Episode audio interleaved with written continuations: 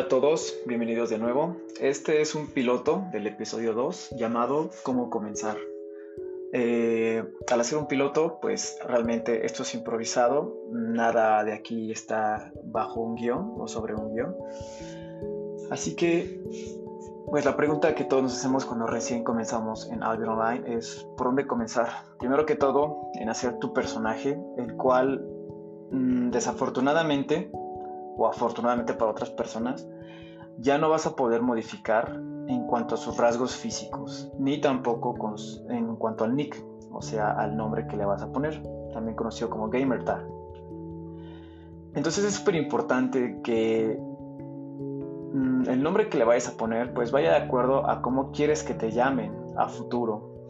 y esto es importante porque porque muchos nombres los cuales al final no te gustan van a determinar el cómo te van a llamar en el juego, tanto en Discord como en plataformas como Twitch, etcétera. Entonces es importante que elijan un nombre básicamente de acuerdo a lo que a ustedes les gusta. Es totalmente respetable lo que vayan a poner, pero para que después no te arrepientas y termines haciendo otro personaje nuevo. Que también es totalmente válido porque de eso se trata, es prueba y error. Sin embargo, si tú eres de las personas que prácticamente les gusta empezar con un solo personaje, toma eso en cuenta. Segundo y no menos importante, como yo lo mencioné, el aspecto físico. Hay chicos que juegan con personajes eh, femeninos, hay chicas que juegan con personajes masculinos, el cual es totalmente respetable. Esto te lo digo porque más adelante, como ya lo mencioné también, eh, no vas a poder modificar tu personaje. O sea, si lo elegiste masculino, no vas a poder cambiarlo a femenino. Así que también eso es a tomar en cuenta ah, con base al cabello, al color de piel, etc. Una vez que hayas considerado o tomado la decisión de qué nick usar y el aspecto físico de tu personaje, vas a comenzar la aventura del tutorial, el cual te enseña de forma muy general cómo es el juego a futuro, sin embargo no aborda muchos temas que tú también vas a descubrir y vas a necesitar conocer. Así que lo que yo te puedo recomendar es que no te enfoques tanto en conocer todo lo posible del tutorial, enfócate más en divertirte, en aprender la mecánica del juego, si es tu primer MMO, saber cómo es que se maneja este personaje o cómo es la mecánica de juego desde el punto de vista lejano, point of view prácticamente. Entonces diviértete, descubre, disfruta de los gráficos, repito, de la mecánica de juego, que eso es súper importante y hago mucho énfasis en eso porque si tú vienes de otros videojuegos donde se juega primera persona, primera persona, tercera persona, esto va a ser totalmente diferente para ti, ¿vale? Entonces una vez que hayas prácticamente ya pasado el tutorial, viene la, diría, me gustaría decirlo como la tercera decisión importante en cuanto al juego. ¿En qué ciudad me voy a establecer? ¿O en qué ciudad mm, voy a comenzar mi aventura? En el juego tenemos cinco ciudades importantes, las cuales están establecidas dentro del continente llamado The Royal Continent, el continente real. Estas cinco ciudades se llaman Fort Sterling, Limhorst, Bridgewatch, Martlock, Thetford y Caerleon. Cada eh, ciudad tiene su propio bioma. Un ejemplo es Fort Sterling, que es nieve, montañas. Eh, sería bosque, ¿vale? Eh, sería el bioma desértico. Martlock sería el bioma de pradera con un poco de montaña y Tedford sería el bioma de pantano. Caerleon tiene un bioma o tiene biomas mezclados de las otras cuatro ciudades restantes, así que no podría decir que Caerleon tiene su propio bioma porque es mezclado la única ciudad a la que tú no puedes acceder para comenzar tu aventura es Caerleon, porque esa es una ciudad en ruinas y es una ciudad, eh, se le conoce como la ciudad roja, ya que pertenece a una ciudad roja donde el contenido PvP, jugador contra jugador, es latente. Yo sé que gran parte de lo que dije muchas personas no lo van a entender, pero más adelante profundizaré con eso. Entonces, en conclusión, caerle no puedes acceder de primera mano porque esa ciudad está enfocada en el contenido PvP, o sea, jugador contra jugador, matarse todos contra todos prácticamente. De resto, tú puedes acceder a las otras cuatro ciudades que ya comenté, pero no puedes acceder directamente a la ciudad, o sea, no vas a llegar directamente a la ciudad, sino que vas a llegar a un pueblito o ciudad pequeña a, ahora sí que a los alrededores. Una vez que tú accedas a esa pequeña ciudad o ese pueblito, vas a poder llegar a la ciudad grande, ¿vale? Que ese pueblito o ciudad pequeña a la que vas a acceder no va a ser muy diferente a la ciudad donde tú iniciaste eh, el juego, o sea, en el tutorial. Va a ser muy similar, ¿vale? Donde sí va a haber una diferencia va a ser en la ciudad grande o en las ciudades grandes, las cinco que ya mencioné. Y bueno, entonces la pregunta que comenzaba, eh, decía yo al principio es, ¿qué ciudad elegir? ¿A dónde voy a establecerme? ¿Dónde voy a comenzar el juego? Y bueno, esto va a depender meramente de lo que tú te quieras dedicar. En Albion Online, como ya todos sabemos, tú puedes eh, escribir tu propia historia. Entonces nada está escrito.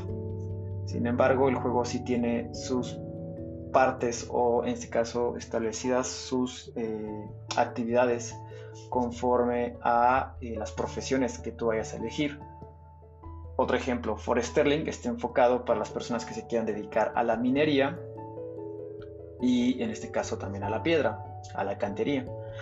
Limhorst está dedicado para las personas que se quieren dedicar a la madera y parte de la peletería, o sea, cazar pie, bueno, animales para eh, recolectar piel y después convertirla a cuero. Breedwatch está enfocado para las personas que se quieren dedicar principalmente a cazar animales, o sea, recolectar piel, también fibras y eh, piedra, cantería. Marlock está enfocado para las personas que se quieren dedicar a la cantería, la piedra y a la minería un poco también de eh, madera. Y Tedford está enfocado principalmente para las personas que se quieren dedicar en parte a lo que es eh, la fibra, eh, piel, cazar animales y madera. Entonces, si de entrada a ti te gustó en el tutorial lo que fue la caza para recolectar piel, te conviene Limhorst, te conviene Breedwatch. ¿Vale? y así consecutivamente. La verdad es que, repito, nada está escrito, nada está establecido. También depende mucho del bioma que a ti te guste. No podemos eh, decirte que elijas ese porque se te conviene, porque al final a lo mejor ese bioma no te gusta visualmente. Te gusta más un bioma de, desértico, te gusta más un bioma eh, con nieve, etc. Entonces, ustedes son libres de elegir lo que ustedes gusten. No obedezcan a algo en específico. Estas recomendaciones son para facilitarle las cosas a muchos de ustedes y eh, se les haga más fácil poder progresar en su profesión y en su economía. Sin embargo, nada está establecido porque los biomas prácticamente eh, se prestan para que tú puedas farmear lo que tú quieras, con sus limitaciones obviamente y con sus potenciales también en otros lados. Pero bueno, es conforme a lo que a ustedes les guste. Un ejemplo también es que yo, por ejemplo, radico en Blimhorst y mi profesión es la de, perdón, la de peletería, o sea, la piel. La ventaja de Blimhorst es que yo puedo cazar piel tanto en esa ciudad como en los alrededores de Bleedwatch. Como ya lo mencioné, ambas ciudades se caracterizan porque su mayor actividad es la peletería, o sea, la piel. Y bueno, eh, estas ciudades eh, dentro del continente royal están también eh, rodeadas de otras mini ciudades, otros mapas que bueno, tienen prácticamente el mismo bioma que la ciudad principal, o sea, están rodeados por bosque, por nieve, por pantano, por desierto, por montaña, por, etc. Entonces en el mapa o en el continente hay zonas o tres zonas importantes que se denominan zona azul, zona amarilla y zona roja. Las zonas azules son zonas pacíficas, donde el contenido PvP no lo hay hasta cierto punto. Ya les comentaré después por qué. Las zonas amarillas son zonas donde ya son no tan pacíficas porque ya hay un contenido PvP a mediana escala. Y las zonas rojas ya son zonas totalmente de PvP, o sea, zonas de jugadores contra jugadores, donde el contenido de eh, esa actividad es constante. Se denominan zonas peligrosas. Y como extra, hay una cuarta zona que se llama la zona negra, la cual ese es un tema totalmente diferente y que profundizaremos más a detalle en otro episodio. Pues bueno chicos, esto fue y chicas, fue una pequeña plática acerca de dónde comenzar, qué mapa elegir, ¿vale? Espero les haya servido. Eh, para más detalles, para más eh, información acerca de esto, pueden consultarlo en mi Discord, pueden consultarlo también en las guías que se encuentran en los foros de audiononline.com y pues también jugar con nosotros. Recuerden que en Discord estamos todos los días conectados. Yo estoy conectado siempre a partir de las 8 pm, eh, hora de Ciudad de México, hasta el mantenimiento, 4 am, de igual forma, hora de Ciudad de México.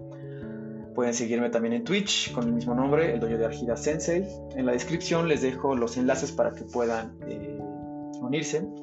Y recuerden que mi nick en Iron Online es Argidas.